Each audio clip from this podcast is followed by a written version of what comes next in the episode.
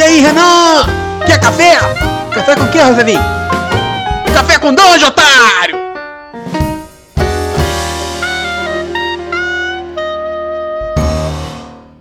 Bom dia, amigos do Regra da Casa. Estamos aqui para mais um Café com Dungeon, na sua manhã com muito RPG. Meu nome é Rafael Balbi e hoje eu estou bebendo aqui um café da Ovelha Negra que foi muito difícil de fazer. E tá delicioso, mas eu fui tentar coar ele na minha Socks of Dryness. E cara, não havia jeito de fazer passar água. Mas eu dei um jeito. Peguei aqui, fiz uns, uns pequenos furos aqui na minha Socks of Dryness, consegui fazer coar. a gente vai falar hoje de D&D e essa é a D&D Cyclopedia. Mas antes de chamar a galera da Cyclopedia, eu queria lembrar que você pode se tornar um assinante do Café com Dungeon a partir de cinco reais. Com cinco reais você já faz parte do nosso grupo de Telegram, participa de sorteios, recebe conteúdo extra e uh, ainda ajuda o nosso Café com Dungeon. Então, picpay.me barra Café com Dungeon, torne-se um assinante. Mas é isso aí, vambora, D&D Cyclopedia. Bom dia, D&Dzistas! Aqui é o Sembiano e hoje é quinta-feira, quinta-feira de Natal, de Ingobel, senhor Joga o D20 Luiz. Belezinha, cara? Jingle Bell, Feliz Natal, pessoal. Bom dia, Sembi. Como é que vai? Tudo bem, cara. Ó, eu e o Luiz, a gente, tipo, gravou o ano inteiro junto, agora faz um bom tempo que a gente não grava junto aí, eu e você, né, Joga? É, pois é, mas mais por, mais por culpa de, de você do que de mim, que fica bem claro. Verdade. Nos últimos meses eu tava aí batendo meu ponto ali, ó, certinho, no horário certo. Tirando esse Você último com- que, que foi do. que foi no, no, no evento da Adventure League Brasil, né? Que foi, foi evento fechado. O resto, ó, pontinho batido. É, não, e esse você só não bateu o ponto que você não podia, porque foi a gravação de um evento externo. Sim, exatamente. Ou seja, você é um fiel funcionário da firma e eu sou aquele que dá os gatos. Mais ou menos. Só que eu sou aquele que dá os gatos de vez em quando. O Brave é o, é o Mr. Cat, né? É, não, o, o Brave é o Cat Lord. é o mestre dos magos. Quando a gente mexe a É. ele aparece. Já aparece, é o Cat Lord. O exatamente. Lord D&D. E aí, Joga, como é que você tá pré-natal, dia 24? Quais são os preparativos aí da, de- da Formosa Santos? Cara, tem D&D, cara. Opa! É, dia 20. Dia 26 tem esse sábado, vou narrar DD, então, tipo, cara, é uma semana completamente normal pra mim. Ainda mais com pandemia e tal, tipo, não pode sair. Aqui em Santos o pessoal costuma ir pra praia, Natal, Ano Novo. E esse ano não vai rolar, né? Então, tô, É, tô preparando minha sessãozinha aqui de Ryan of the Frost Maiden. Tá certo que a gente vai falar em breve aqui. E nesse novo normal, pra ser um, um dia mais descontraído, né? Eu e o Joga nós vamos bater um papinho aqui sobre D&D em outras mídias, É, juntando um pouco do que o Joga conhece, do que eu conheço, pra, assim, pra, pra ser aquele papo bem de boteco mesmo das coisas, né? Das bizarrices que a gente vê por aí, de coisas legais, e, e falar um pouquinho, um pouquinho sobre isso. Mas o Joga, antes disso, cara, eu acho que tem uma notícia aí que a gente que a gente já comentou aqui, né? É, antes da, da, da- daquela questão dos processos de Dragonlance, parece que isso foi pra. Foi, foi frente, teve um desfecho aí mais rápido do que se esperava, né? Isso, é. Os autores, inesperadamente e tão repentino quanto foi o início do processo, eles decidiram encerrar ele. É, eles não deram muitos detalhes, até porque deve, deve ocorrer um, um sigilo ali. Mas a Margaret Way foi nas suas redes sociais e disse que temos notícias, teremos notícias empolgantes sobre, sobre Dragonlance em breve. Pô, isso eu achei bem louco, cara. Tipo, os autores. Você vê que às vezes onde, onde tem grana tem vontade, né, Joga? Exatamente, é. Parece que a. que a Wizards quis dar uma ameaçada ali e fala, não, eles vão fazer nada quanto a isso, vão vão só aceitar quietinhos. E não, cara. Bateu lá o processinho e eles decidiram tomar outro curso de ação. Sim, agora eu acho que o da Gale Force 9 aí não vai ser tão, tão rápido, né? Não, não. Acho que esse acordo que, que rolou aí entre, é, por detrás das cortinas não vai acontecer não. Bastante provável. Esperemos aí 2021. Mas hoje joga, vamos falar aí do D&D em outras mídias. Joga, te pergunto, você assistiu o nosso saudoso Caverna do Dragão? Cara, esse é um clássico. Esse, esse assisti na, na extinta e, saudosa TV Globinho, cara. Ali em 2003, 2004, tinha meu. Era um molequinho, nem sabia o que era RPG, tinha 8, 10 anos, eu assistia todos os 24, 25 episódios aí. Foi bem curtinho. Mas assisti sim. Você viu já, digamos assim, numas, já numas reprises mais modernas, né, da, da Globo, né? Sim, sim, não. É, a, a, o modelo que a, que a Globo disponibilizou na época foi o que eu assisti. Eu acho que era o mesmo sendo. Acho que não teve um, um remake, assim, visual. Não, não. Não, não, não. O que teve é que, acho que na primeira leve eles não tinham aqui no Brasil a a série inteira, saca? Ah, Todas as temporadas. Sim, sim. É que só teve duas temporadas também, né? Convenhamos. Mas eu assisti todos, todos os episódios. Assisti mais de uma vez, inclusive. É, na real foram três joga, foram três temporadas. Três, é, então assisti as três. Porque assim. É a, que são poucos episódios. Sim.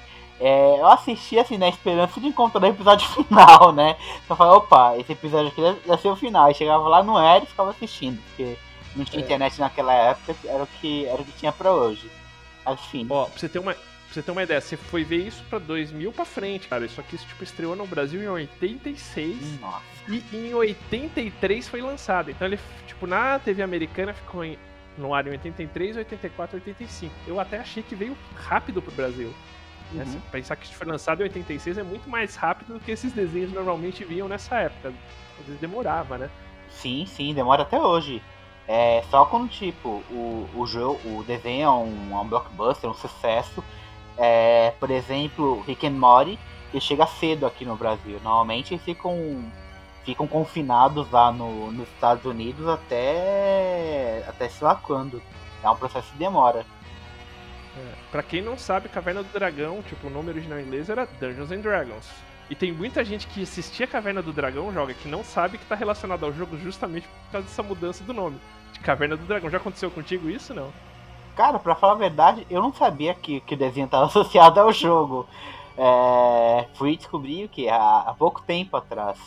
Foi quando eu descobri que eu fui pesquisar na internet o episódio final e descobri que, que não existia um episódio final, na verdade. A série terminou antes de chegar ao fim. Pois é, mas você sabe que foi feito um script do episódio final do, do Caverna do Dragão que foi, tipo, rolado em audiodrama numa, numa rádio nos States, cara. Então, esse eu fico naquela que é fato, é fake. Eu já vi já esse, essas histórias que, na verdade, os moleques já tinham morrido e que o, o Vingador, na verdade, queria avisar eles que que eles, é, enfim, estavam mortos e tal. E, cara, sei lá, até recentemente saiu umas, é, um, um final fictício que um fã criou na, na internet. E, mas, assim, é muito, muito difícil saber o que, que é verdade ou não nesse caso. Acho que nem os produtores já é, chegaram a, a falar sobre o assunto. É, o script ele saiu, tipo, esse script do, do episódio final, ele saiu no DVD que foi lançado da, da, da Caverna do Dragão. E os dubladores oficiais eles foram chamados para fazer, tipo, depois, anos depois, tipo, pelo, por essa empresa aí. Tipo, simplesmente uma rádio eles fizeram meio tipo novelinha, sabe? Sim, sim. Com os, com, com os dubladores. Cara, foi bem interessante. E agora em 2020, que eu acho que foi esse vídeo que você viu, o que, que aconteceu? Cara, um maluco pegou, tipo, publicou no YouTube esse audiodrama, que seria o episódio final, com as vozes dos caras mesmo.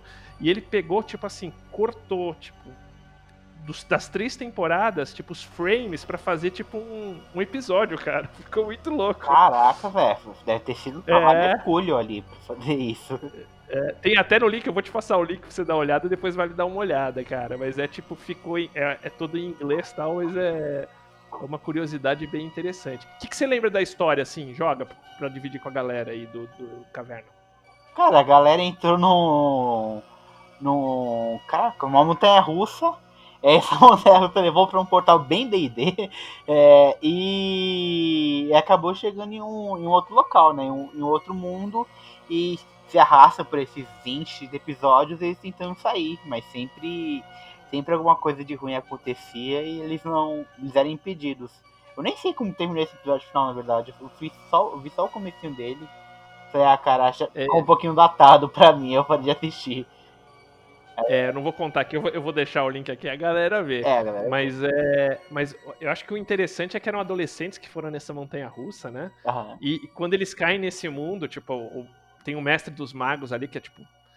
No começo eu nem sabia que aquilo era um DM, né? Mas é, tipo, ele é como se fosse o DM encarnado ali, né? Sim. E ele dá pra cada jogo, para cada pessoa um papel e uma arma mágica com esse então o Ranger, tipo, que é o, o rank, né? Que é, aqui acho que chamava Guardião, inclusive, né? Ah, não é. Eu lembro só que chamava ele, ele pelo nome, o Hank.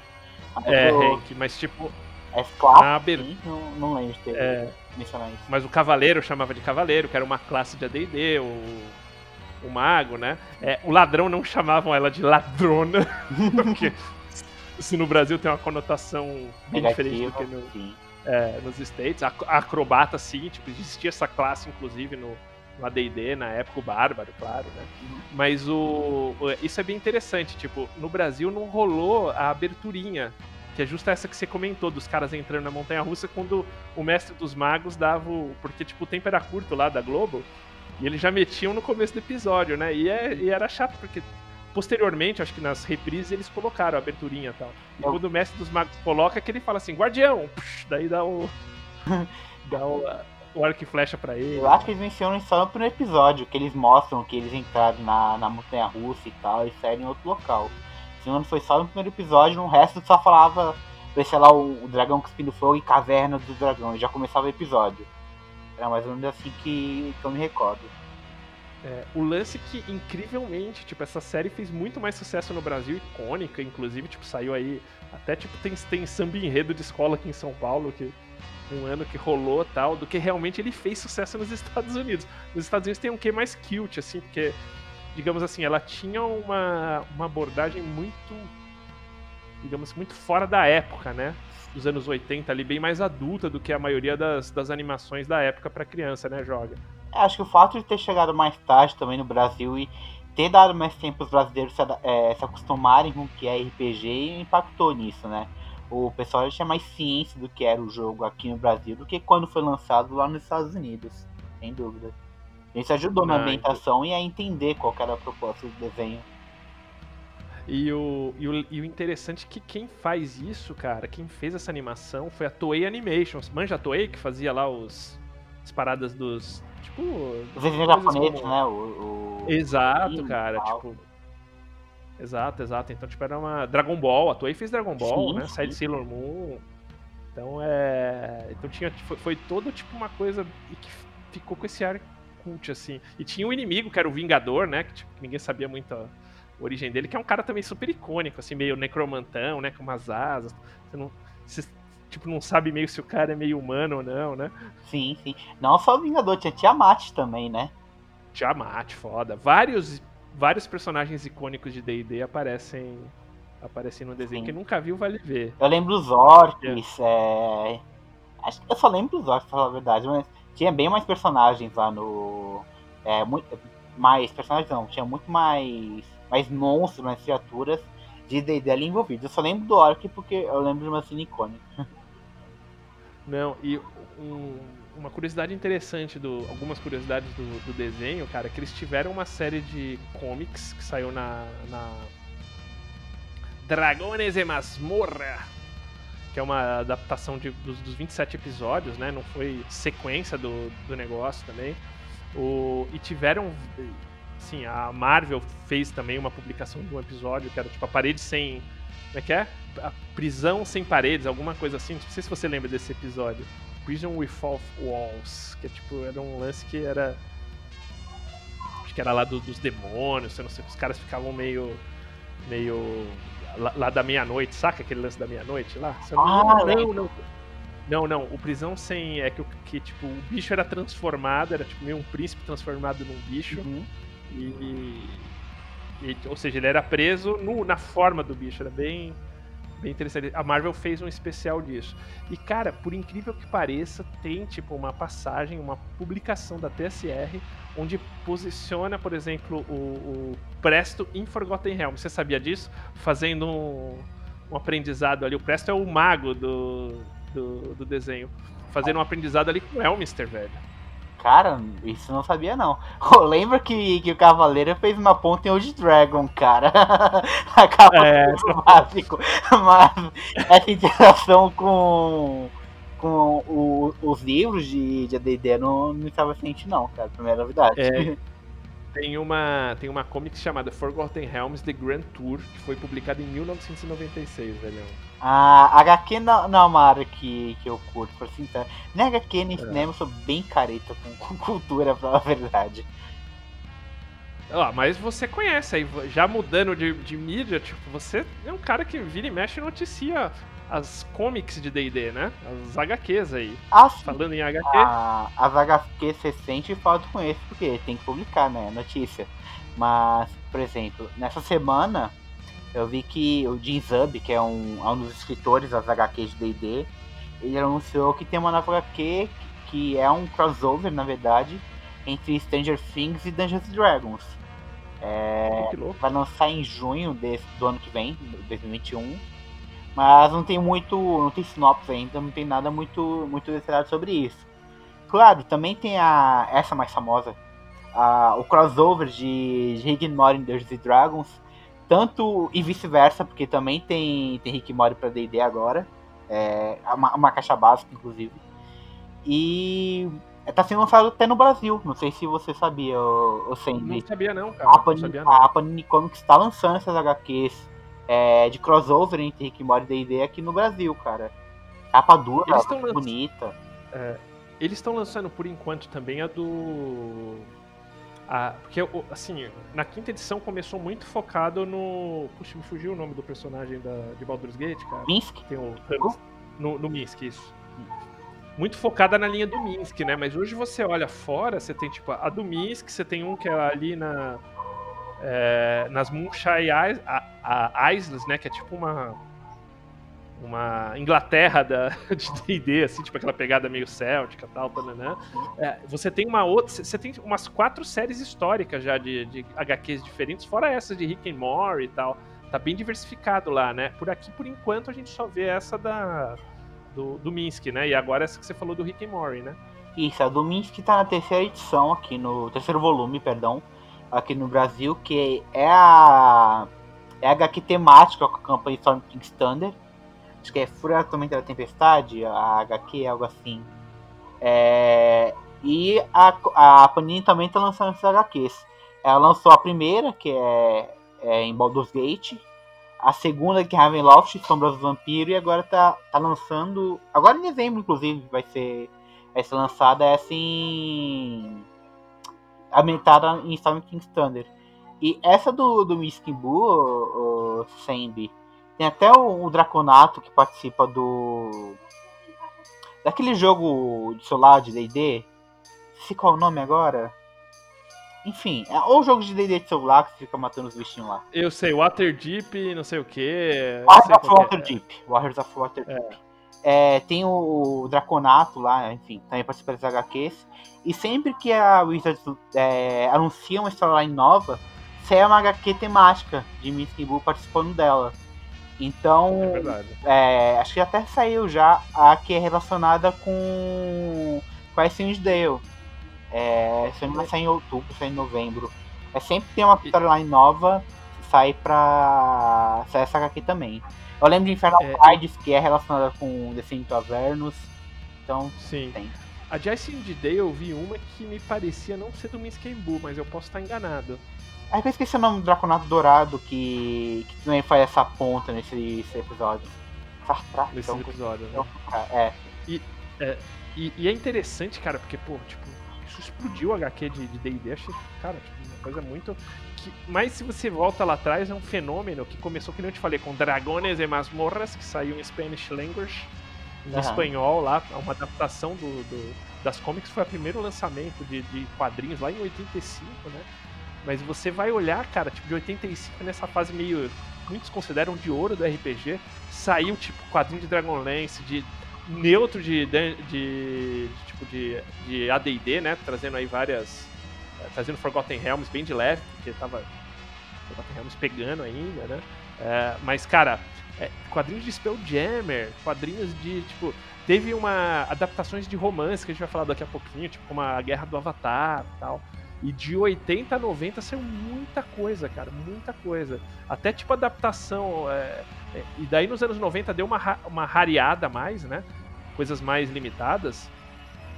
É, ah, como por exemplo, tipo, e aquelas coisas meio para promocionar, para promover, por exemplo, o jogo de Baldur's Gate, saiu um HQ, enfim.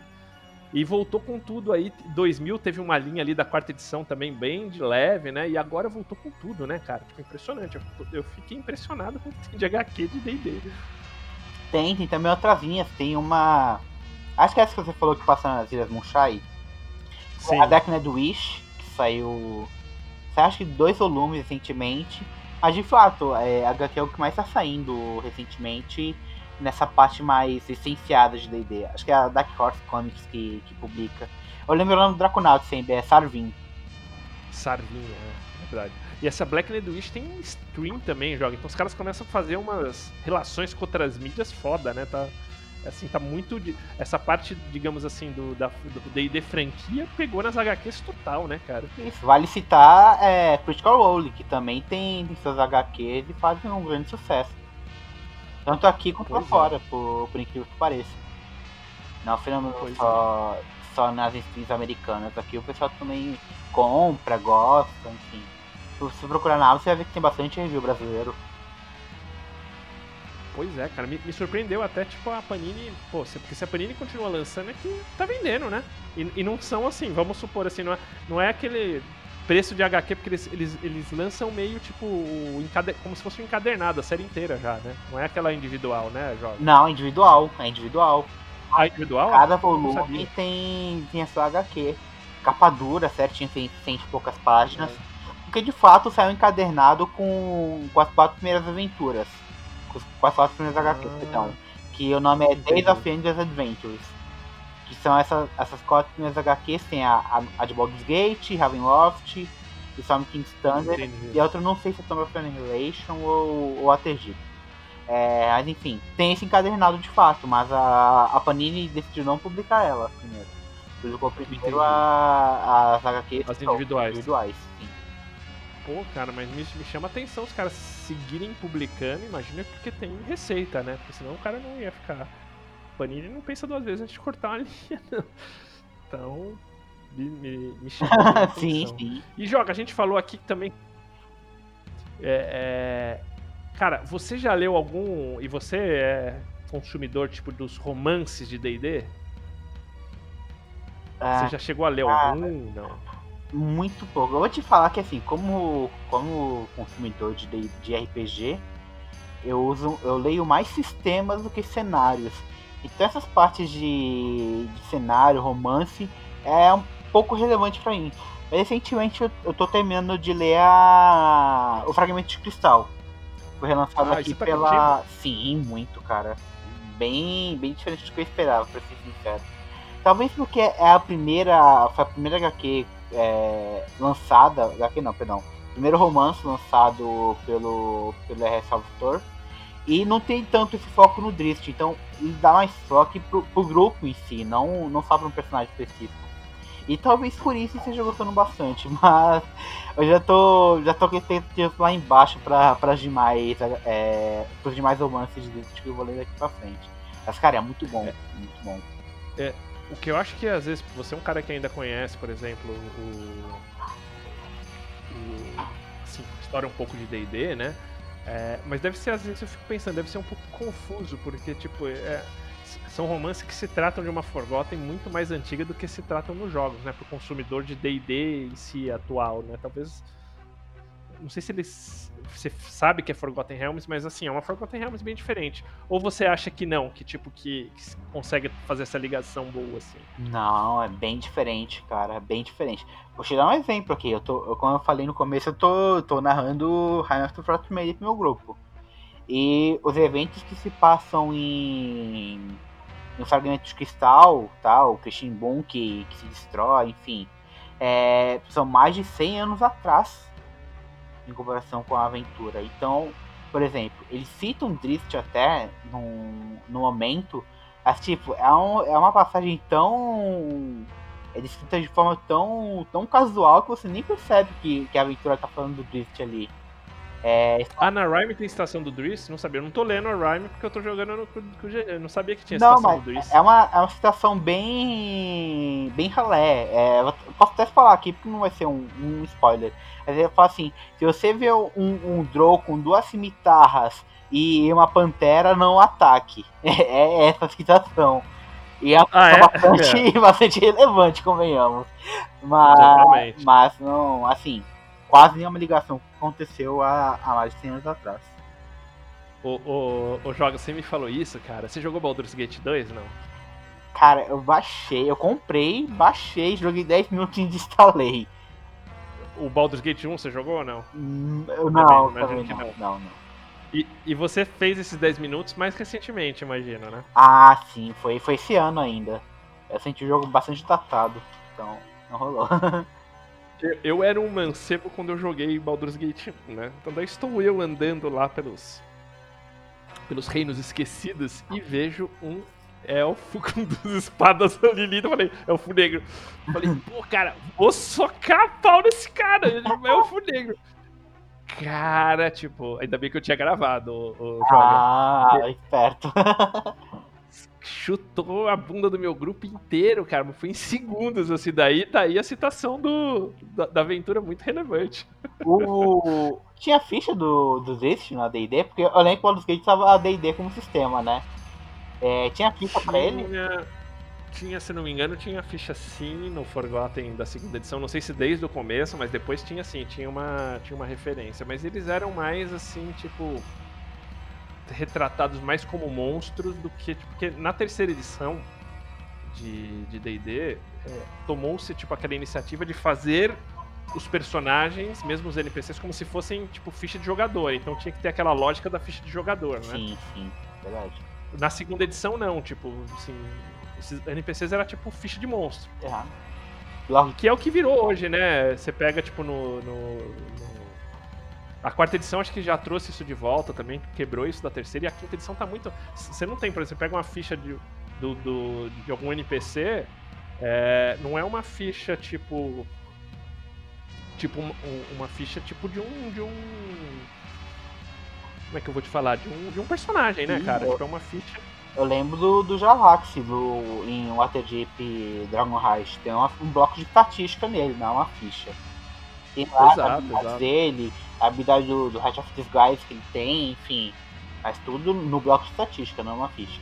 Até porque É, então. recentemente, você você deve saber melhor do que eu. Não recentemente, na verdade faz uns 4, 5 anos. Eu tô muito, muito, muito adiantado. Mas o, o Chris Perkins ele fez uma ficha pro Drizzt, pra quinta edição. Ele fez com um guardião de oitavo nível. Cara, deu uma treta que a galera ficou brava com ele. Falou, como você pode retratar o Drizzt como um guardião de oitavo nível? Ele tá ficando louco. aí acho que eles falaram, não, é melhor a gente colocar com o bloco de estatística mesmo. Pô, joga, você tem esse link, cara? De vídeo eu não sabia disso aí, não, Ah, cara. não sabia? Não, eu te mando. Eu vou colocar no, aqui na publicação no, no podcast, eu posto a ficha. Mas Ó. deu, uma, isso deu uma treta cabeluda, cara, na quinta edição. No mínimo é aquele. Pô, o Guardião é um boom dos caras metem o Driz de É, Tem porém, que a classe é um lixo. Só falta se me dizer que eles colocaram ele de Beastmaster. Foi de Beastmaster, cara. Foi de Beastmaster. Tá zoando, velho? Foi, já não gosto Cê- de Beastmaster. É que já faz 5 anos já, a cabeça não tá tão fresca assim, mas eu tenho quase certeza que foi de Beastmaster, cara. Ô, Joga, você tá me dizendo que o Driz gasta uma ação pra, pra Pantera atacar, cara? Dureza, hein? Mas ele pode, dar, ele pode dar um ataque adicional, porque ele já tava o nível. Eu até vou pegar aqui Que zoado, cara. aqui. Que zoado. Bom, mas toda essa história de Driz tudo, cara, foi começar com romance, tipo, lá em 76, velho. E ainda, tipo, publicações, começou, tipo, com publicações de... Na Dragon Magazine, tipo, uma história chamada The Gnome Cash, que é do Gar Garrison Ernst, né? E depois o primeiro romance não foi ainda publicado, se não me engano, pela TSR, chama Quag Keep. E aí os caras viram que, cara, as pessoas queriam mais informação de D&D, eles foram investindo, investiram primeiro naqueles livros jogos lá nos Fighting Fan, tipo Fighting Fantasy, que vale dizer, isso é anterior ao D&D, sabia, joga? Ao RPG? Ah, sim, sim. Essa questão é, é, assim, tipo, essa história de livros é, irem para caminhos diferentes é anterior e foi adaptado aí pelo Fight Fantasy trouxe isso e o D&D depois trouxe isso com o Endless Quest que tem até hoje, né, joga o Endless Quest. Sim, sim, foi relançado recentemente pela pela Canolic Entertainment. Mas é um, eu não lembro como era antigamente. Acho que você você chegou a ler esses livros? É, eles, eles eram puxavam mais pro Fighting Fantasy, tinha alguns inclusive com joga com, com jogando dado e tal. Ah. Mas é, o de hoje é mais infantil, assim, me parece, né? Não sei, mais, mais simplão, né? Não, então, então essa, sua resposta foi relevante. Porque no, nessa edição atual, tem até um livro aqui na minha mão, eu tenho. Cadê? O Into the Jungle, que você interpreta um clérigo. Só que qual que é o problema? Você não tem. não tem ficha de personagem. Você só sabe que você interpreta um clérigo e tal e você vai, vai lendo a história. E aí você vai tomando suas decisões. Mas não tem, por exemplo, um combate, você vai rolar dados ou algo do tipo. Você só vai fazer as decisões. Nesse sentido. Caramba. E de vez em quando o livro ele vai para um lado bastante. bastante equivocado nas decisões dele. Pô, não, imagina, imagina. Eu acho que até, tipo assim, entender a história dos personagens me parece que. Como história, você acha interessante? Tirando a parte de jogo. Ou é bem rasa? Não, eu acho isso era relevante sim, porque essas histórias, sempre, essa desse Endless Quest, ele tem relação com as aventuras. Então, por exemplo, ah, The Jungle, ele tem relação com com Tomb of Annihilation. É um clérigo que está tentando acabar com a maldição que ocorre de fato na aventura. Então, esses livros jogos estão relacionados com a aventura sim. Então, eles podem ser relevantes para a história. Inclusive, tem personagens e mapas que são da aventura aqui. Que legal, que top. Então, tipo, te traz um. Pra, sei lá, pra um DM que vai mestrar isso, tipo, traz um conhecimento a mais aí. Sim, pode ser uma ferramenta útil pra, pro jogo. Pô, top. Agora, você pensar, joga, que tudo isso nasceu, esses romances, nasceu de uma pesquisa de mercado em 1980 numa Dragon, que os, como essas pesquisas que a, que a, que a Wizards faz hoje, né, da TSR na época, Sim. onde você sabe que, que, os, que, o, que os jogadores queriam ver mais histórias e mais, mais histórias, né, fora o RPG, e mais dragões, que veio nascer o que depois disso? Ah, nossa, bastante coisa, Draconomicon, provavelmente. Não, veio nascer o Dragonlance. Foi daí que eles contrataram ah, o Trace Hickman. Ah, curioso. Em 83. E, curioso, isso eu não sabia. E, da, e daí eles foi toda tipo uma saga, né? Porque, tipo, na real eles viram isso e contrataram um escritor profissional que não deu certo. Daí a Margaret era editora, virou escritora. O Trace estava desenvolvendo as aventuras. Tipo, ela resolveu chamar ele para fazer. Eles fizeram e, cara, como tantos outros, como esse, o, o o fragmento de cristal aí, é, chegou a ser best-seller do, do, do, New York Times, né? As novelas de Dragonlance realmente elas ultrapassaram aquela bolha do, do RPG muito forte, né? Tanto que muita gente lê, lia, tipo, isso já nos anos 90, 2000, até lia Dragonlance, tipo, e não era jogador de RPG. Mais ou menos esse fenômeno que a gente vê nas streams hoje, pessoas que assistem as streams e não são necessariamente jogadores. Nos próprios sites de review, Sembi, é, você vê que as pessoas que pegaram recentemente o primeiro romance de, de Dragonlance, fugindo nome agora em português, eles falam, cara, não joga RPG e achei esse livro maravilhoso. Ou pessoas que leram nos anos 90, perderam suas cópias, eu comprando o livro e não são jogadores de RPG. É, então, sim, sim. É, os romances são, é, são importantes tanto para o público quanto para quem para quem só quer ler seu romance ali de forma casual. Mas quando foi essa pesquisa de mercado, eu sempre perdão? Foi, foi em 80, cara. Cara, uma draga. Pra você ter uma noção, desde 1980, o, a equipe que trabalha com D&D não tem noção nenhuma da, da propriedade intelectual que possuem, né, cara? É, Mudou a... a... empresa que administra e a merda é a mesma. Caraca, é algo quase patológico já da de D&D, tipo, a empresa que, tem, que detém a marca não sabe reconhecer o valor da propriedade, cara. Impressionante. Cara, Você vê de 80, bicho. Cara, em 2000 Bom, nesse caso acabou que salvou, né? Mas realmente era. E daí eles falam que, que a, a época mais, digamos assim, mais produtiva foi durante os anos 90, onde, tipo, somaram-se, tipo, ficaram muito famosas as novelas de. de assim, né? Famosas, não. Mas assim, eram livros que vendiam bem, os livros de Forgotten Realms, somado com os de Dragonlance. Então daí deu uma, tipo, deu uma vida para esse departamento aí de, de, de autores de fantasia que tinha a TSR, né? E, e, e, muita gente boa passou, tipo, Margaret, a Margaret Tracy, mais focados nisso, mas tem um Paul Camp que depois foi fazer é, é, romances de, de, Star Wars, por exemplo, bem, bem relevantes, né? É, você tem o, o, próprio Ed, que é mais também de D&D, mas que saiu de fazer jogo para fazer para fazer romance e nesse segmento em específico fez fez aí sua seu nome, principalmente mais vinculado a RPG, né? A própria Margaret e o Twace, que, que acabaram rodando, então teve aí um. Teve o seu spotlight aí, os romances.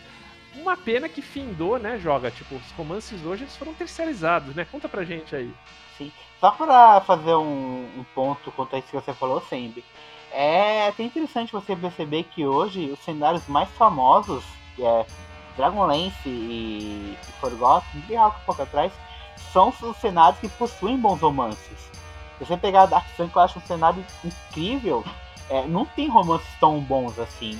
Ravenloft tem, tem, tem bons romances, é um, é um cenário bastante cotado ainda hoje em dia.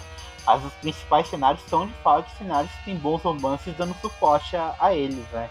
É, Eberron também é um cenário bom que não tem bons romances, então você vê que a galera mais, mais antiga não tem tanto esse carinho por Eberron quanto tem por Forgotten, por exemplo.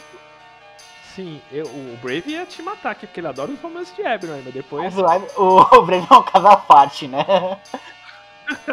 o, o, o, Dark Sun, eu acho assim, tipo, você tem um escritor ali, é, que o, do, o Dark Sun ele fez uma pentalogia, que é bem interessante essa história, tipo, que começa, digamos assim, com o começo, é, assim, apresentando o cenário do Dark Sun mesmo, né? Ah, essa pentalogia se chama Prism Painted.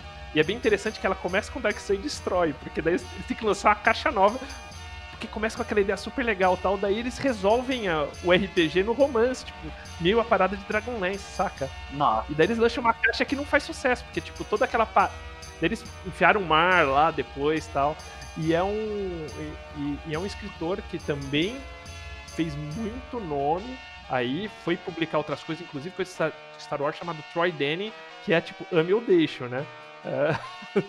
então tem muita gente que gosta do Troy Denny e tem muita gente que não gosta. Eu peguei pra ler em inglês o Prison Panther, tive muita dificuldade porque tem muita referência dos bichos de, de Dark Sun que você, cara, a descrição em inglês, pô, você que não é nativa já, já é um pouco difícil. Sim. Então eu sem brincadeira, joga, eu lia com o manual dos monstros de Dark, de Dark Sun pra entender que bicho era aquele, cara. É. Que era muitos olhos, tá, aquela coisa meio. E era às vezes uma leitura um pouco. Não, não, se você ter. A história era legal, mas assim, tipo, pra quem não é do. E talvez até pro americano, porque tem uns termos meio diferentes, né, cara? Uhum. Não, se você precisa ter um dicionário, entre aspas, ali do lado pra, pra continuar a sua leitura, pra você é, conseguir absorver o que tá sendo passado no romance, é, entendeu? Errado. Mas é, ou, ou... Fala aí, fala aí, fala aí, desculpa. Não, eu ia responder sua pergunta, mas então é melhor continuar. Não, pode, pode falar, responde aí depois a gente entra. Tá. É, sobre, sobre especialização. Sim, a partir. A partir da edição, pra falar a verdade, a, a Wizards decidiu que não iria mais publicar os romances. Então, o que, que ela iria fazer? Nós já falamos sobre esse caso no, no processo de Dragonlance. Se quiser saber um pouco mais, é bom você conferir lá, que a gente aborda bastante, é, muito bem o assunto. Mas a Wizards detém as propriedades dos seus cenários e, claro, da marca Dungeons Dragons. Então, por exemplo, Dragonlance. É, você não pode, nem mesmo os autores de Dragonlance, é, pegar o cenário e publicar algo neles. Porque eles não detêm a marca Dragonlance, isso é da Wizards. É, então, o que, que a Wizards decidiu fazer? Em vez de eu publicar, eu ter os gastos de produção tal, é, repassar royalties, o que, que eu vou fazer? É, eu vou licenciar a marca que eu tenho, vou permitir com que um terceiro use a marca que eu tenho para publicar os romances, e essa pessoa, essa, essa empresa, ela vai fazer um segundo contrato de publicação para uma editora que vai de fato produzir esse material. Então ocorre um, uma ponte A, a Wizards disponibiliza sua marca, o autor escreve e a publicadora vai fazer todos os trâmites de, de produção e distribuição, logística, enfim, é, licenciamento para outros idiomas. Então, isso é o que a Wizards está fazendo recentemente. E até por isso aconteceu a treta de Dragonlance que a gente já mencionou no início do episódio. Que a Wizards fez esse processo, licenciou para os autores de Dragonlance esse, esses romances, uma, uma trilogia nova. É, que se não me lembro é Dragons of Defeat e Dragons of Fate, os primeiros livros, o nome. E o, a Wizards decidiu cancelar o contrato, colocar o contrato em, em ponto morto. O Brave vai me matar, porque eu não sei de nada de jurídico. Mas eles decidiram falar: não, a gente não vai prosseguir mais com, com, o contrato, a gente não vai mais autorizar nenhuma outra, outra revisão. E com isso vocês vão conseguir publicar o contrato, o, o, os livros, perdão. E com isso ocorreu esse processo. Então é esse o, o, procedimento da Wizards então, por exemplo, Rick and Morty. Não é a Wizards nem que publica, nem que produz. Quem, quem, escreve o, o, romance, o HQ, é o Jim Zub, mais alguns outros autores. E quem publica ou a Dark Comics, ou é a IDW, enfim. São outras editoras que publicam o livro. O trabalho da Wizards é só ceder a marca e receber seus royalties. É isso. Poxa, cara, e é interessante que, tipo, tão meio. O, o, Salvatore meio que continua publicando aí a Trancos e Barrancos, né? Publicou recente o, o último livro dele também dessa mesma forma aí, não sei como é que vai ficar pra frente, mas você tem um monte de atores parados, alguns como Ed Greenwood, que muito se falava que ele tinha ali um, um contrato, tipo, uma obrigação da Wizard de publicar, republicar, de publicar romances dele de tantos em tantos tempo, tempo, né? Que eu acho que ele fez quando, quando cedeu os direitos ali de Forgotten Realms. Uh, e outros autores aí, como o Tordani mesmo, que escreveu agora pro, pro Sander, e que tava muito, tá muito parado essa área dos, dos, romances, né? E talvez, acho que todo esse lance de Dragonlance, e, e como que parece, assim, parece que se resolveu positivamente, porque você vê os autores bem felizes é, falando, não, esperem que vão vir novidades aí, né, Joga? Pelo menos estão falando isso na internet, né? Segundo seu artigo lá. Isso. Assim, porque isso é algo de, de jeito que pode ocorrer a pessoa arquivar a ação, é, reeditar, arrumar os pontos que ela viu que está de errado na ação e entrar com um novo processo. Esse não parece ser o caso. O pessoal tá falando que ah, é, aguardem notícias empolgantes sobre Dragonlance. O, o Joey Manga lá, que eu sempre esqueço o nome dele. Ele... Joey Manganiello. Isso, obrigado, Sandy. É, ele disse numa entrevista pra. Esqueci o nome da, da publicadora, enfim. É um vídeo no YouTube, eu vou também colocar o link aqui na, na descrição pedir pro Balbi. Mas ele falou que ele tem os status. Deixa, ele disse não. Ele deixou claro que ele tem os status oficiais dos draconianos de Dragonlance pra D&D quinta edição. Então assim, é bastante provável que vai sair algo pra Dragonlance nesses últimos dois anos. Junte a isso ao fato de que a Wizard já anunciou durante a própria é, D&D Live 2020, que nós teremos três cenários clássicos publicados nos últimos dois anos, nos próximos dois anos. Então, assim, é bastante provável que a gente vai ter algum lance aí. O Joga aí, esse vídeo é muito legal porque ele não fala, tipo, você vê que não é que ele fala isso, deixa escapar numa entrevista, ele meio que olha, tipo, bem, vocês entenderam, não tem um lance desse, assim, é, tipo, meio ele fala, fica mesmo. Ele fala, não conte isso para os outros, né? E assim. é, ele fala, Por quê? Porque, porque se, se existem, tipo, um. Porque o oficial entende o seguinte, tipo, que alguém da Wizards deu, fala, você quer jogar com o Draconiano? Tá aqui, é isso que a gente vai publicar algum dia aí. Então existe algum trabalho em cima disso. Acho que esse é a, é a base de tudo aí, como disse o, e, o Joga. E né? aparentemente ele não gostou. Porque ele falou ele próprio fez uma versão do Draconiano dele que é um tanque mais móvel. Então acho que ele não curtiu muito. É mais um, um desafeto do design da Wizards. É, mais um desafeto dos monstros da Wizards é, aí, né? Exatamente. Ah, beleza. E aí joga, tipo, pô, a gente falou um pouquinho do, do Baldur's Gate, então a gente vem pros jogos de D&D. Você já comentou que comprou, desinstalou. Por que, que você desinstalou o seu Baldur's Gate? E imagino que você não comprou o atual pelo mesmo motivo. Você não, você não quis comprar algo que não está finalizado e custa os dois olhos da cara, né? Não, na verdade, eu não tenho muito problema com o fato de não estar tá finalizado. Abraço o pessoal do Cyberpunk 2077 que entrou numa furada. Mas, assim, tem um, um outro caso né, de, de, jogos de D&D chamado, é, chamado Solasta. Esse Solaço, assim, você provavelmente não conhece porque não é D&D de fato, então você dá um, um barra ignore no caso. Eu já ouvi falar, Então, já ouvi falar. Tipo, é- o pessoal fala muito bem, mas que tipo, não tem grana de produção, eles fizeram meio na SRD, né? Isso, exatamente. Eles usam apenas a SRD do, de D&D e é um jogo, falando mecanicamente, sendo, é um jogo muito mais é, D&D do que o próprio Baldur's Gate 3. É, tem grid e tal, você consegue ver ali, se você andar pelo cara, você vai ter uma ataque de oportunidade e tal, muito bem, bem detalhado nesse sentido mecânico. Ô, Joga, eu tenho um amigo que é, que é manjo de, de, de- de- jogos, o Dom, que até gravou com a gente o episódio de Edron, e ele Ah. me fala exatamente o que você tá me falando. A merda é que eles são limitados a SRD, eles É. só podem usar aquilo do SRD. É, Mas que mecanicamente, tipo, talvez os caras de- devessem ter investido numa situação dessa, sei lá, e, e botar isso, tipo, a, a, a empresa pra, tipo, trabalhar nessa base, né, cara? Com essa mesma grana que fizer, que tá bem legal visualmente o jogo, eu não falo nada de, de Baldur's Gate. E eu acho que eu vou curtir, mas eu vou esperar sair ele finalizado. Então, essa até é uma oportunidade de negócio para Wizards, né? É, disponibilizar outros livros para produtoras. Pô, se quer, se quer usar uma, um conjunto de regras mais robusto, oficial, você pode comprar aqui a licença, cara, e assim ganhar um dinheirinho.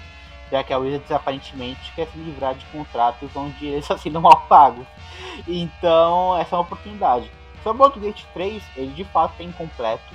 O, o jogo recebeu muitos patches nesses últimos meses para corrigir alguns problemas críticos que o jogo tinha no lançamento. Assim, crash do jogo, ou seja, você tá jogando o jogo e de repente, pá, fecha o jogo porque deu, deu algum erro crítico.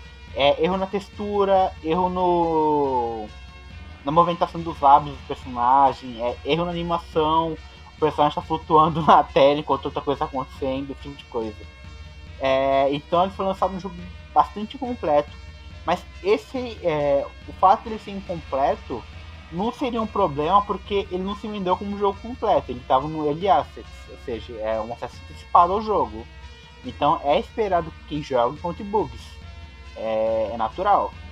É, mas sobre o, o, o Baldur's Gate 2, aproveitando a sua, sua pergunta, Sandy, o visual dele é muito datado e ele usa D&D, e cara, D&D pra mim é só uma negação, não conheço nada do jogo. Então por isso que eu deixei passar. Mas por exemplo, é... Neverwinter Nights, Neverwinter Nights, perdão, que usa a o D&D 3.5, que eu joguei, joguei bastante. Você controla só um personagem nele, é um pouco diferente dos demais jogos. Eu acho, peguei nível 4, nível 5 com meu paladino, fiz até um uma classe de prestígio ali. E cara, o jogo é, o jogo é divertido, sim. A maioria dos jogos de são, são bons. Tem o Elemental Evil também, que saiu pra. usando a engine de D&D 3.5, que é muito bom. Então, jogos de D&D nunca foram assim um. nunca tiveram um problema de, de desempenho ou de qualidade. Pô, tem o, o Legends eu não curti muito. Você, você chegou a jogar? Sword Legends Coast. of Sword Coast? A Sword Coast Legends, na verdade. É, É. Sim, eu comprei e eu não gostei. Porque ele se vende como D&D quinta edição e ele na verdade tá bem longe dele quinta edição. Então, ele até tem algumas ideias legais, como você poder criar suas próprias masmorras e tal, povoar com, com uns bichos. Mas tem muito mais a mecânica de um action RPG do que de um de um D&D de fato.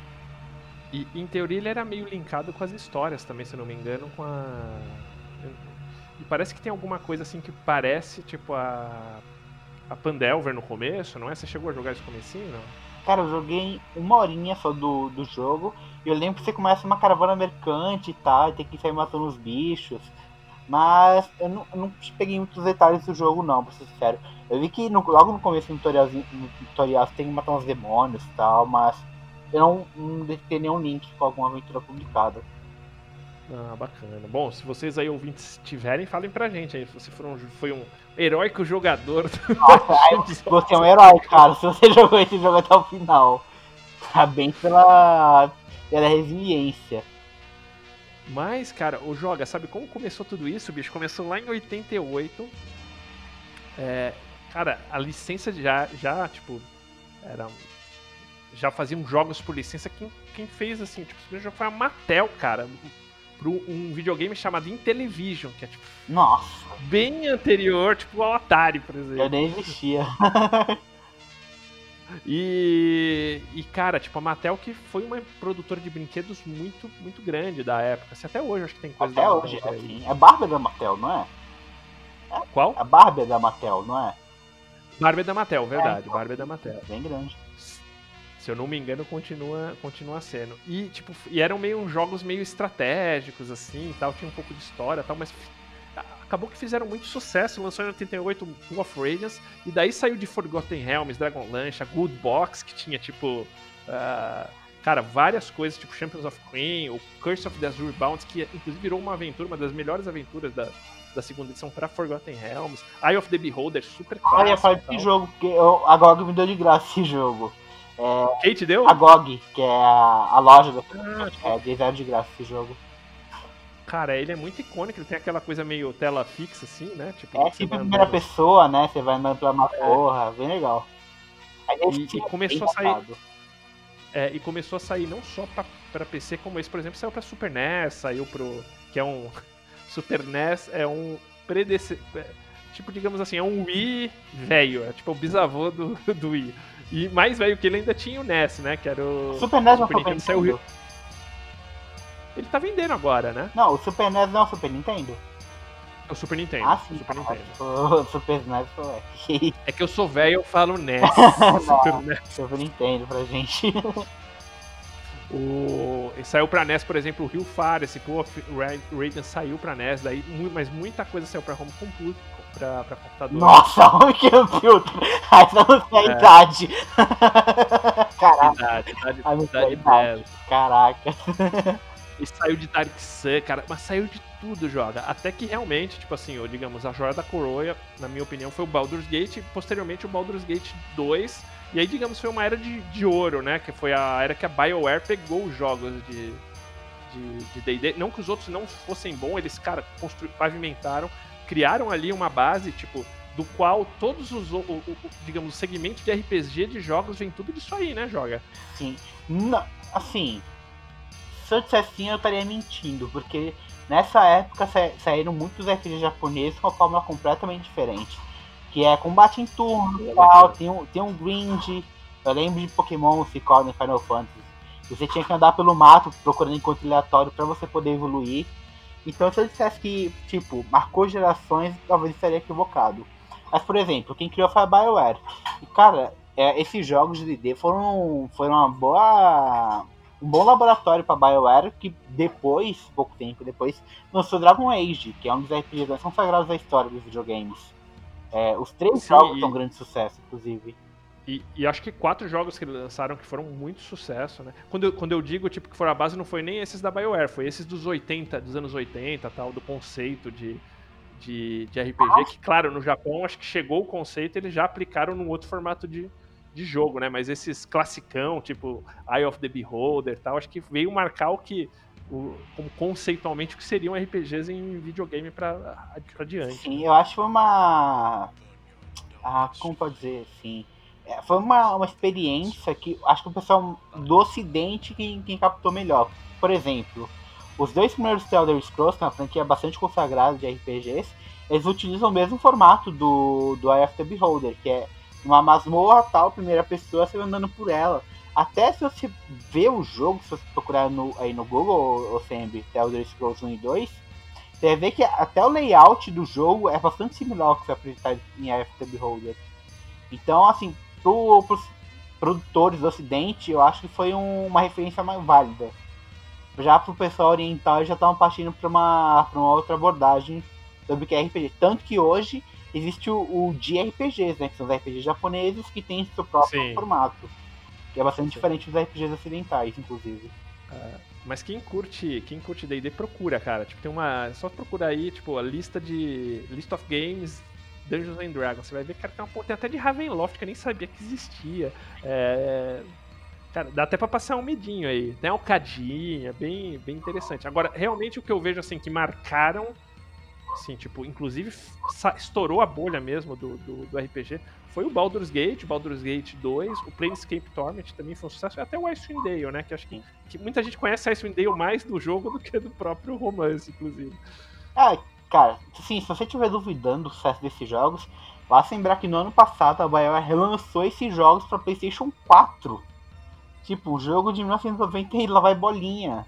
Um gráfico super datado e o jogo ainda tem público para ser lançado num console de última geração, cara. É, é impressionante, é impressionante. Não, e, e, e- meu, e cai, e cai a GOG quando eles lançam essas porradas de graça aí, tipo, né? É, Sim. tá falando do Elf Beholder e tal, tipo. Quero ver quando eles lançarem um Baldur's Gate de graça, acho que vai demorar, porque ainda vende essa, isso aí, né? cara? Impressionante. E cara, o multiplayer tá vivo até hoje desses jogos. Se você procurar no- nos grupos de Facebook desses jogos eletrônicos, deve ver o pessoal procurando grupo pra jogar junto e tal. Tipo, não é, não é só uma galera cult que joga, é uma turminha, cara, que se diverte nesses jogos. Pois é, cara. Mas, jogos que teve uma franquia duradoura, teve aí os seus, seus percalços, né? Recentemente o Baldur's Gate ainda com todo esse problema, deu um puta pau aí, cara. Tipo, foi sucesso o lançamento, né, jogo, o novo Baldur's Gate 3. Sim, sim, foi, foi um dos jogos mais, mais vendidos da Steam durante um, um bom tempo. Mas quando começou a sair os reviews negativos do jogo, e, e isso era esperado, como eu falei, era um, um early access, ou seja, você se receber o jogo antes de estar concluído, é, isso diminuiu muito a, a nota do jogo e a procura do, do público. É, mas, cara, vale muito a pena comprar. Ainda mais agora que o preço dele vai estar mais baixo do que quando ele foi de fato lançado. Pois é, pois é. Mas então fica, fica a dica aí. Porém, joga, a gente chega num momento crítico aqui do nosso podcast sobre, as- sobre os D&D em outras mídias, que é assim, o mais, mais criticada mídia de D&D ever. Filme? Filme, ah, eu não considerei desenho, porque tem o desenho de Dragonlance, mas ele é um filme, desenho, não é como cartoon, que é, Animação, você quer dizer? é, que é uma animação, mas é um filme, né? Tipo, um- é, a diferença é que ele é animado, que é diferente do, do, do, do Caverna do Dragão, que é uma animação de TV, sequencial, né? Mas nem a animação escapou das críticas aqui, aí. E aí, cara, foram feitos três filmes. Você já teve a coragem de ver? Cara, quando rolam umas discussões muito longas na internet, o pessoal fala, ah, vou esperar pra ver o filme, vou esperar o filme sair pra Sim. ver. No meu caso é o contrário, eu prefiro ver o livro. É, cara, eu sou uma negação com filme. Eu, não gosto, não só de D&D ou de RPG, mas qualquer filme. Eu acho, eu acho que são duas horas jogadas no lixo pra mim. Então, assim, de Caramba, eu cara. entendo muito pouco, muito pouco. O último filme que eu vi que eu me lembro foi Annabelle, sei lá, em 2017. Ô, louco, joga. Cara, eu não gosto de filme, eu não gosto de filme. então, assim, eu, eu vi até que a gente tem um, grupo, ah, um grupo ativo com, nossos amigos no WhatsApp, no Twitter, e o pessoal fala muito mal desses filmes. Tanto que quando foi anunciado um filme para 2021, 2022 de de D&D, e agora um possível filme pra, pra Dragonlance, a galera meio que torceu, né? Hum, filme de D&D, hum, eu já vi esse filme antes, literalmente. Então, Eu já vi esse vídeo e não gostei. eu não gostei do resultado. Então, eu conheço a fama do- dos filmes de D&D. É, eles têm uma história meio tortuosa, né? Começa lá, tipo, em 2000, na- na- no ápice ali da- do lançamento da terceira edição e tal, tipo, bombando o conceito, né? D&D e tal. É, eles contratam até, tipo, um, um diretor, que era o Courtney Solomon, que é, tipo, primeira, primeiro filme do cara, mas contratam aí um elencozinho, tipo, Jeremy Irons, cara, né? Aham. Só que daí eles pegam, tipo, o mesmo que acontece com, com Caverna do Dragão. Caverna do Dragão, pra quem não sabe, que a gente comentou, não usam um cenário de D&D, eles usam meio um mix ali, que eles chamam de reino, que tem vários conceitos do do D&D lore, assim, é, mas tem ali os conceitos, pelo menos. Nesse eles fizeram tudo, fazem uma coisa, tipo, totalmente nova, assim, conceito de um cenário totalmente novo, e botam aí é, aquela velha história lá do mago, que é a rainha, é, e, tipo, a rainha quer impedir o mago, e o mago quer tomar conta do poder e tal. E é um filme assim. Cara, até divertidinho, sessão da tarde B, assim, manja. Pra quem não entende sessão da tarde, que não é dessa geração que eu sou sessão da tarde, a Globo passava, tinha um programa chamado Sessão da Tarde que passava uns filmes bem água com açúcar. Esse eu te diria que é água com muito açúcar. Mas beleza. eu diria que é, É. corujão, hein? É. A- porque quando, se, quando o pessoal disse isso era na época do filme do Senhor dos Anéis, o pessoal esperava um Senhor dos Anéis da Dungeons Dragons. E veio tipo uma pegadinha meio comedinha, assim, saca? Hum. Joga. A galera não curtiu muito, não. Quando tem outro filme como referência, assim, É. bom, a coisa desanda, cara. E, e- e era licenciado também, né? Por uma produtora lá, tal, sendo Schwaptea, se eu não me engano, Entertainment e tal. E aí, tipo, só que eles sabiam que tinham, digamos assim, uma uma IP importante na mão. E todos esses contratos, meio que nem Marvel, tipo, de D&D era assim. Pra eles manterem, eles tinham que lançar filmes de tempos em tempos. Hum, nossa, já vi tudo. ok. E aí, É. desastre. E eles lançavam, tipo assim, faltando um ano pra quebrar o contrato. E tinha, tinha que ter, tipo, um limite de. Aqueles contratos de antigamente, sabe, Joga? Você tem que ter tantos cinemas nos Estados Unidos passando e Ah, tal. sim. Nossa. E eles pegavam o mínimo possível e tal. E daí soltaram a sequência que é o Wrath of the Dragon God. É até, assim. Um pouquinho melhor no conceito, não na grana, porque esse foi meio filme só pra não perder a licença, saca? Sim. O primeiro realmente foi uma tentativa de você fazer alguma coisa. Pa- Participa até o Gary Gygax. É, Esse não, esse cara, cara, é duro, joga, duro, duro. Caralho. É aquele CGI muito ruim, cara. Tipo, e, e- his- é meio relacionado. É como se fosse, por exemplo, tipo, é uma continuação. Tanto que um dos inimigos lá, que é o. Puta, me fugiu o nome do cara, que é o Guerreirão lá. Ele é meio. Ele, o Guerreirão vira o Arquimago nesse, cara. Nossa, é multiclasse. É, porque ele virou meio um undead e tal. Mas. é, e ele quer destruir, tipo, tudo. Só que você vê que parece outro cenário, tá? Cara, coisa muito no futuro, mas ruim. E aí, pra piorar ruim, esse eu acho até divertido de ver. Exatamente nos mesmos anos, depois de 2012, eles lançam The Book of Wild Darkness, joga. Nossa, pelo nome parece ser bom. Então, cara, você chega lá e, cara, tipo, é aquela violência mega gratuita, porque eles acham que o Book of Wild Darkness é violência gratuita. Tem até aí, o, no Twitter tem, tipo, os 10, os 10 melhores cenas do Book of Wild Darkness, só filme B de terror. E onde faz a estreia aí, a, a nossa querida... É, é, o, o plano lá da, da Raven Queen, cara. Ah, foi lá E tem lá o. É, tem o Char Darkai, é tudo tipo. É, é um guerreirinho bonzinho que vai virando mauzão, mas naquele cara muito clichê. Muito clichê. Mas eles vão lá, como é que chama lá o plano da. Oh, fugiu? Ah, Shadowfall? Shadowfall. É Pendor da Sombra. Shadowfell, da Sombra. o, o Pendor das Sombras. Então você aparece lá o Pendor das Sombras. Tá? Mas é. Ainda do. Eu, eu achei assim, eles vão evoluindo, assim, tipo, do. A- ridículo pro. Pô, tipo, ruimzinho. Filme beijo. Coisinho. ok, justo. Então, cara, dureza joga. E aí também, nesse meio, não satisfeitos, Ok, o que que vem agora?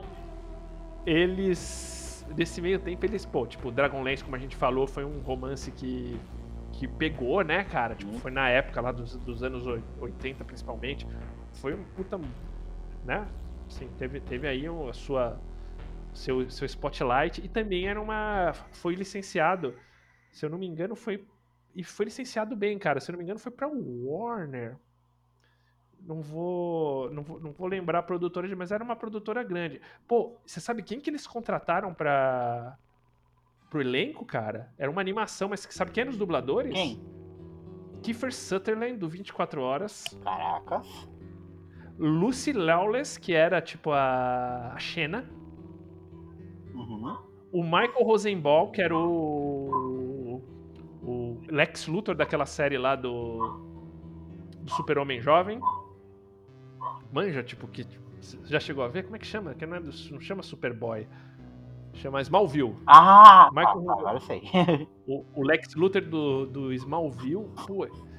E cara, tipo, a galera botou, porque, pô, só no maço tal, tananana. Mas daí a produtora vai lá, cara, e eles lançam, que eles aproveitaram pra lançar, tipo, um experimento. Que é uma animação, tipo, os draconianos meio, tipo. Parece aquelas coisas antigas com coisa nova, sabe? Tipo, que mexe dentro do desenho, cara. Nossa. É horrível. E acho que a ideia deles era lançar os três livros de Dragonlance, da, da, das crônicas, né? Lançaram só o primeiro, Dragões do Crepúsculo de Outono. Mas de todos ainda é melhor que os, que os filmes, cara, porque pelo menos eles têm alguma história. Mas é duro, porque eles resolveram, tipo, a, a Wizards deixou os caras fazerem um experimento com o desenho deles. Nossa, cara. é, como eu falei novamente, a Wizards anda conhecendo o valor dos seus IPs, né, cara? É, cara, tipo, durezíssima, durezíssima. Cara, é... E aí, fez mais sucesso até, joga, tipo, algumas coisas derivadas, tipo The Gamers, né? Não sei se você já ouviu falar. Não. Que é uma.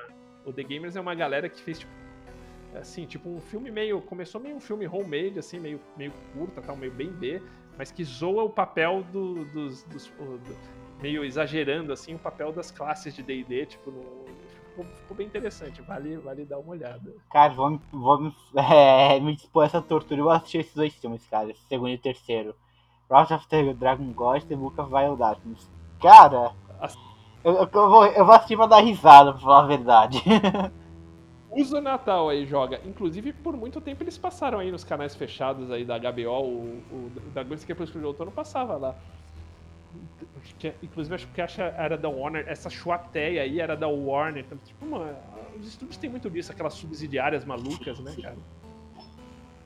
Coisa. Mas é o, é o, Vamos ver o que vem aí. Em teoria, vem em 2022. Confirmaram pro filme. Parece que agora vão usar Forgotten Realms de base pro, pro filme novo. Tem até, tipo, alguns. lançaram alguns é, nomes de personagens que o, os diretores aí meio que pegaram tal. Ah, tipo, alguma coisa de lore, tipo a trilha de Sagrada, de Forgotten, então vai ter isso. E confirmaram o Capitão Kirk aí, lembra o novo Capitão Kirk, que é o cara da, do Mulher Maravilha lá, que faz o Steve Rogers. Não. Steve Trevor. Filme eu não manjo nada. É. Então, o Steve Trevor da Mulher Maravilha vai ser um. Aparentemente vai ser aí um, do, do um dos castings do, do, elenco. Vamos ver, o Capitão Kirk em DD. Hashtag medo. Hashtag medo. Medo. Mas joga, vê esses filmes aí no Natal. Ver, vou ver, cara. Empolgado. Pô, dá uma risada assim de noite e tal. Com uma pipoquinha, vou assistir. E pra finalizar o nosso. Depois desse show de horrores, vamos falar de uma coisa que ele, assim, alavancou uma mídia que alavancou o D&D moderno hoje, que são as streams, né, Joga? Sim, sim, e, embora tenha muita discussão sobre acerca desse tema, sempre, se de fato alavancou ou não, mas basta você ver o público hoje que assiste o, é, o Critical Role religiosamente toda quinta-feira e você vê que não é exagero falar que, de fato, grande parte do novo público de D&D foi... veio oriundo desses shows. É, o Critical Role, um fenômeno, mas outras streams muito competentes aí, tipo a da. É, com atores aí, né? Com a, a moça do Demolidor lá. É, outras, tipo, com o próprio Chris Perkins, ele tocou lá o Dice Camera Action muito tempo, tanto que deu até uma polêmica, né? Quando os caras ficaram tão famosos que até, tipo, polêmica deu aí na, nas relações entre a mulher de um falando que o marido pegou stream, tipo, coisas assim. Se a gente só via em cinema, a gente vê em stream de RPG hoje. Cara, essa polêmica é absurda me abster. digamos que foi uma polêmica além jogo, cara. Além, Além jogo. jogo, o cara que contatava outras pessoas. Bizarrices de cinema você, tá, você vê, tipo, nos states é, RPG. Teve relação abusiva, traição, nossa, que treta. Que treta. E, e aqui no Brasil, cara, tipo. É, é, guardadas as devidas proporções, tem um cenário de stream, cara, interessante, né? Com, não só de DD.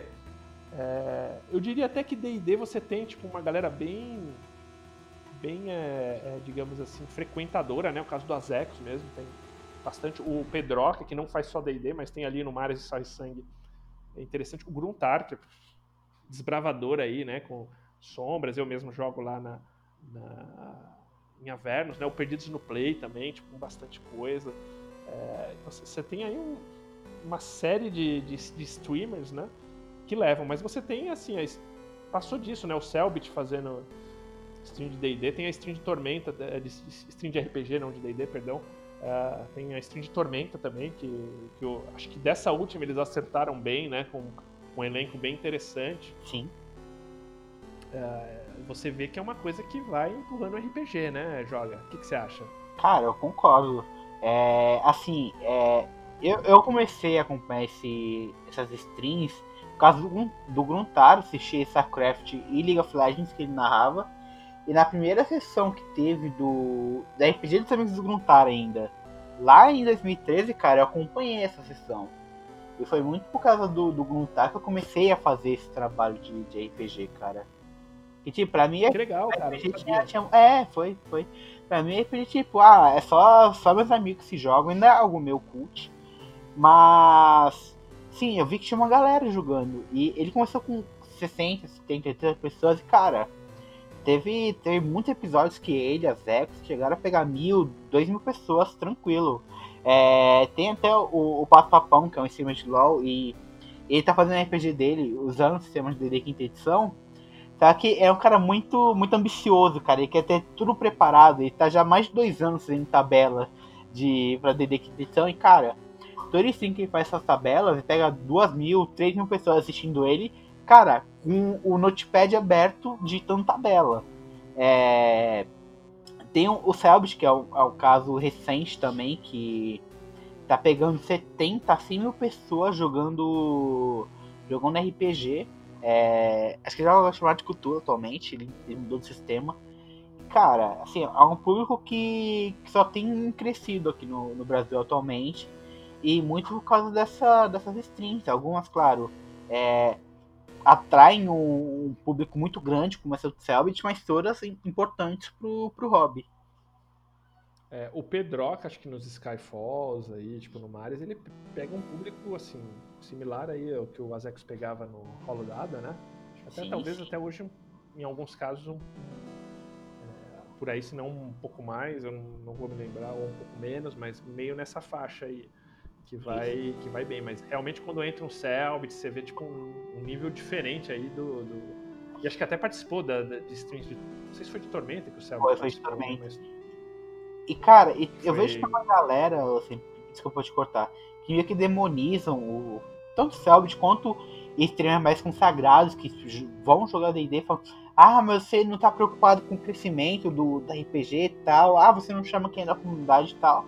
E, cara, é, você tá, o, as Ecos, juntar, junta toda essa galera hoje e eles juntos não conseguem trazer para RPG tanto público é, novo quanto esse cara. É porque, assim, o Azecos narra, o Gonta narra, cara, muito bem, inclusive, por sinal. Mas, assim, eles narram pra.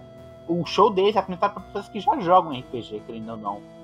O cara que assiste O. Gruntar eu acho que é mais. O Gruntar eu acho que é mais. É, tipo, ele, como você, ele traz gente mais desse, desse outro universo aí, né? que é Também, porque ele participa da. Ele faz tradução do Campeonato Brasileiro de League of Legends. Mas, assim, esse cara. é, Eu vou ser crucificado por isso, provavelmente.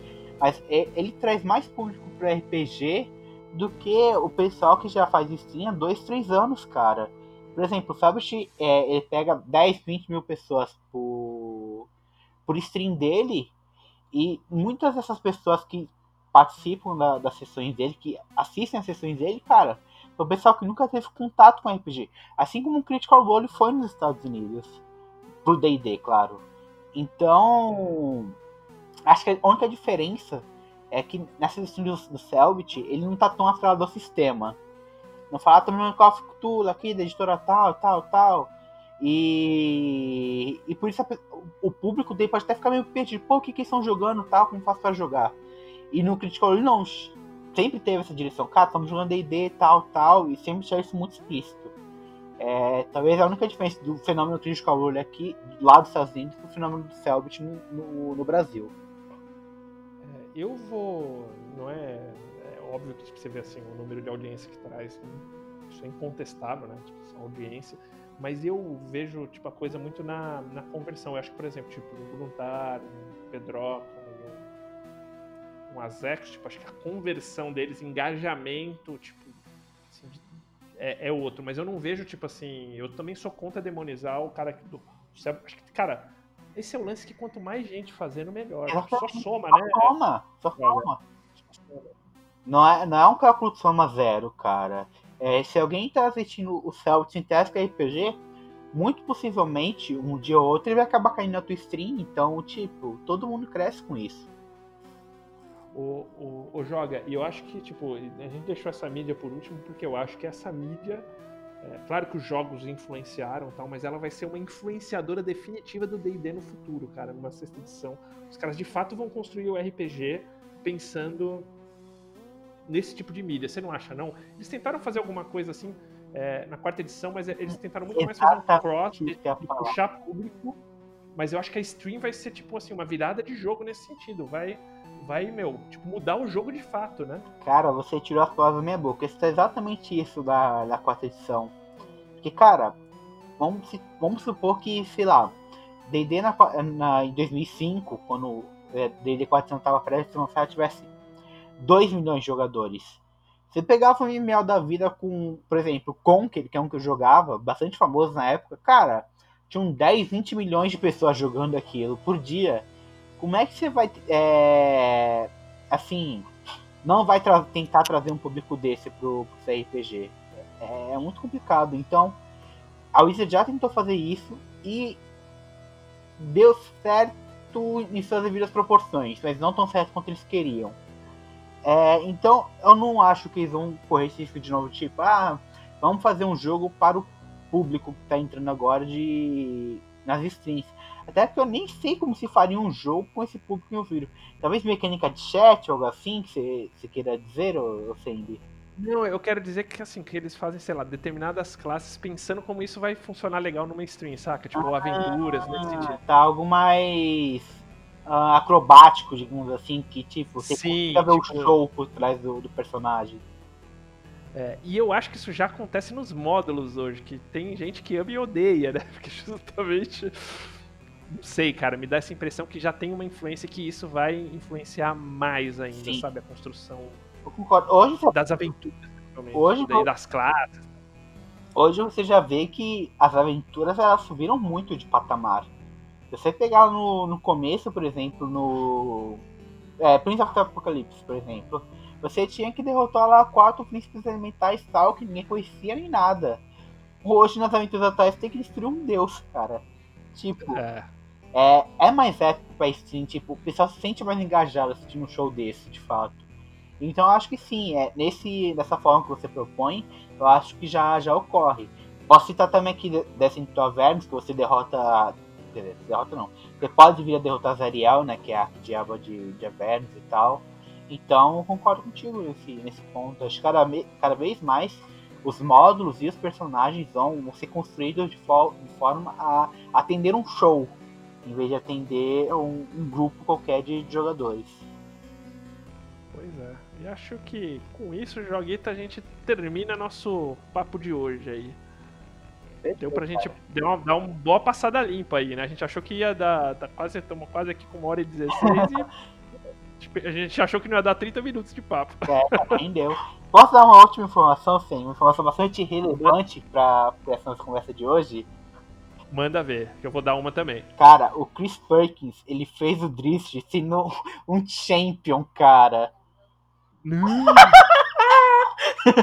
Sim, um champion, cara. Guerreiro. Você vai deixar o link com a gente aí, né? Cara, eu vou deixar, tá no Twitter, na verdade. Eu vou colocar o link no tweet dele na, na descrição. Vou fazer esse, esse desfavor pro pessoal e ver isso, cara. Um champion. Tirando o é, é... Cara, eu nem imagino o Drift no combate, só descendo porrada, porque não tem mais nada pra fazer, porque não é um champion. É. Eu não consigo imaginar isso. Que dureza. Que dureza. Que dureza. Bom, o meu recadinho final daqui da stream é: joga. Você sabia que existe um DVD? Você já ouviu falar de livro-jogo? DVD jogo de DD? DVD jogo de DD. Cara, Chama... não. Aí... Nunca vi. Então, então você vai ter a missão de jogar aí, de achar e jogar no seu Natal. Chama A Scourge of Words. É de Greyhawk, lançou junto com a terceira edição também. E você vai meio, tipo, que nem esse do Batman que tem agora, você vai. O personagem vai fazendo coisa, ele vai indo pra uma história ou pra outra, assim. Eu joguei isso, cara. Então, Scourge of Words, é um DVD jogo. É interessante, é uma animaçãozinha interessante. Vale ver aí pra vocês. Ah, então, eu acho que é bem parecido com o que o. É, alerta sempre aqui. O que o Starfinder fez com, com a Amazon, né? Com a Alexa. Que você fala. Vi, é, você fala pra, pra Alexa, que é o dispositivo de inteligência artificial da, da Amazon, fala é, Alexa, please é, Starfinder, E ela narra o jogo pra ti, cara. Que o jogo interessante, Pathfinder. cara. Exatamente, cara. É, ela- Esse não, esse é tipo assim, você aperta num X pra ir pra um lado. É tipo se Ah, um eu vou no controle do DVD mesmo. É, Ah, caraca, velho. Isso é inovador, cara. Eu nunca, nunca, tinha, parado pra, pra- nunca tinha parado pra pensar num jogo desse. Cara, qual que é o nome? então aí, ó. A Scourge of Words, a Dungeons and Dragons Adventure. É um filme interativo. Cara, legal. Ah, Ultimamente tá tendo muito, muita tentativa de criar algo mais, mais dinâmico com o público, né? Eu lembro que teve Pois é. Black Mirror, teve um episódio que era assim, que o. Quem tava assistindo tomava decisões. Não sei se é Black Mirror, acho que Sim, sim, tem um, tem um, tem um na Netflix, assim. é. Exatamente. Legal, cara. Vou, Então, ó, vou- você curte Black Mirrors? Vai lá que nasceu em D&D. Tô brincando, já deve ter tido coisa antes. Não, os menus de qualquer DVD já eram assim, já. Você já escolheu o idioma e tal. Ah, não dá pra Pois dizer, é. eu acho. Mas fica aí, cara. Pô, cara, não, acho que Feliz Natal a todo mundo que nos, com a paciência de nos ouvir. Obrigado, ouvir. Obrigado, é, é, colaboradores aí do Café com Dungeon, do grupo e ouvintes. A gente, cara, tá aqui pra vocês e por vocês. Esse é meu recadinho. Feliz Natal, feliz Ano Novo. Tamo Não, junto. calma, calma, filho ano novo não, pô. Tem tem outro pra semana ainda. Não tem? É, mas eu não sei se eu vou participar, que eu tô sendo gato. Você vai estar aí com certeza, eu não sei. Esse dia é primeiro, tá certo. Tem que dar feliz ano novo sim. Pode dar seu feliz ano novo aí. tá certo. Então, beleza. Você, recadinho? Cara, Feliz Natal, Feliz Ano Novo, pessoal. 2021 seja, seja um ano muito melhor do que 2020 foi, o que não é muito difícil. não é necessário muito esforço. É, agradecer também a todo o público que acompanhou a gente nesse, nesse 2020 conturbado. Foram. Acho que a gente não faltou nenhuma vez esse ano. Foram 52 episódios de, de Deciclopedia Foram. É. Toda quinta, né? quinta-feira, exatamente, sem, sem falta. Então, muito obrigado a todo mundo que, que ouviu, que, que participou aqui com a gente, os convidados, tiveram muitos, é, não dá pra citar nominalmente cada um deles. Verdade. E também agradecer aos apoiadores, cara, que. Quem não lembra, no começo do ano. Ah, não, não foram 52 por causa disso, sempre. No começo do ano a gente tava fazendo só um episódio a cada duas semanas. E graças aos apoiadores da D&D Cyclopedia, da D&D Cyclopedia não, do Café com Dungeon, perdão. E claro, D&D Cyclopedia em, em conjunto, é, transformaram os episódios da Cyclopedia em algo semanal. Então, obrigado aos mais de 150 apoiadores do, do Café com Dungeon, Regra da Casa. E até 2021. Feliz Natal! Ho, ho, ho!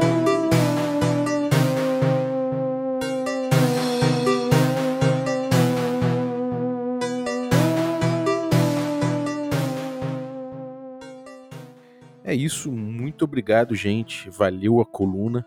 E obrigado você que ficou ouvindo a gente até agora. Valeuzaço. Eu queria agradecer também os nossos assinantes, a galera que torna possível essa aventura. Então aí, queria agradecer aos nossos assinantes do nível Café Expresso, a galera que apoia a gente com cinco reais. Então, pô, muito obrigado, gente. Inclusive, aí no meio da galera, vou agradecer aí o Heitor Campos. Cara, muito obrigado pelo seu apoio. Queria agradecer também os nossos assinantes do nível Café com Creme.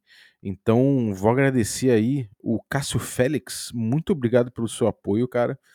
E também vou agradecer a galera do nosso apoio Café Gourmet, a galera que apoia a gente no nível mais alto aí. Então, muito obrigado, Ricardo Mate, Adriel Lucas, Bruno Cobb, Diego Sextito, Caio Messias, Cavazana, Rafa Cruz, Abílio Júnior, Rei Galvão, Francioli Araújo, Rafael Caetano Mingorance, Rafael Garote Rezende, Guilherme Nojosa, Pedro Cocola, Erasmo Barros, Renata Canivaroli de Souza, muito obrigado, nova assinante aí do Café Gourmet, fez um upgrade recentemente, muito obrigado, Rê. Daniel Melo, Pati Brito, Denis Lima e Rodrigo de Lima Gonzalez. Galera, muitíssimo obrigado pelo apoio de vocês, um abraço e até a próxima.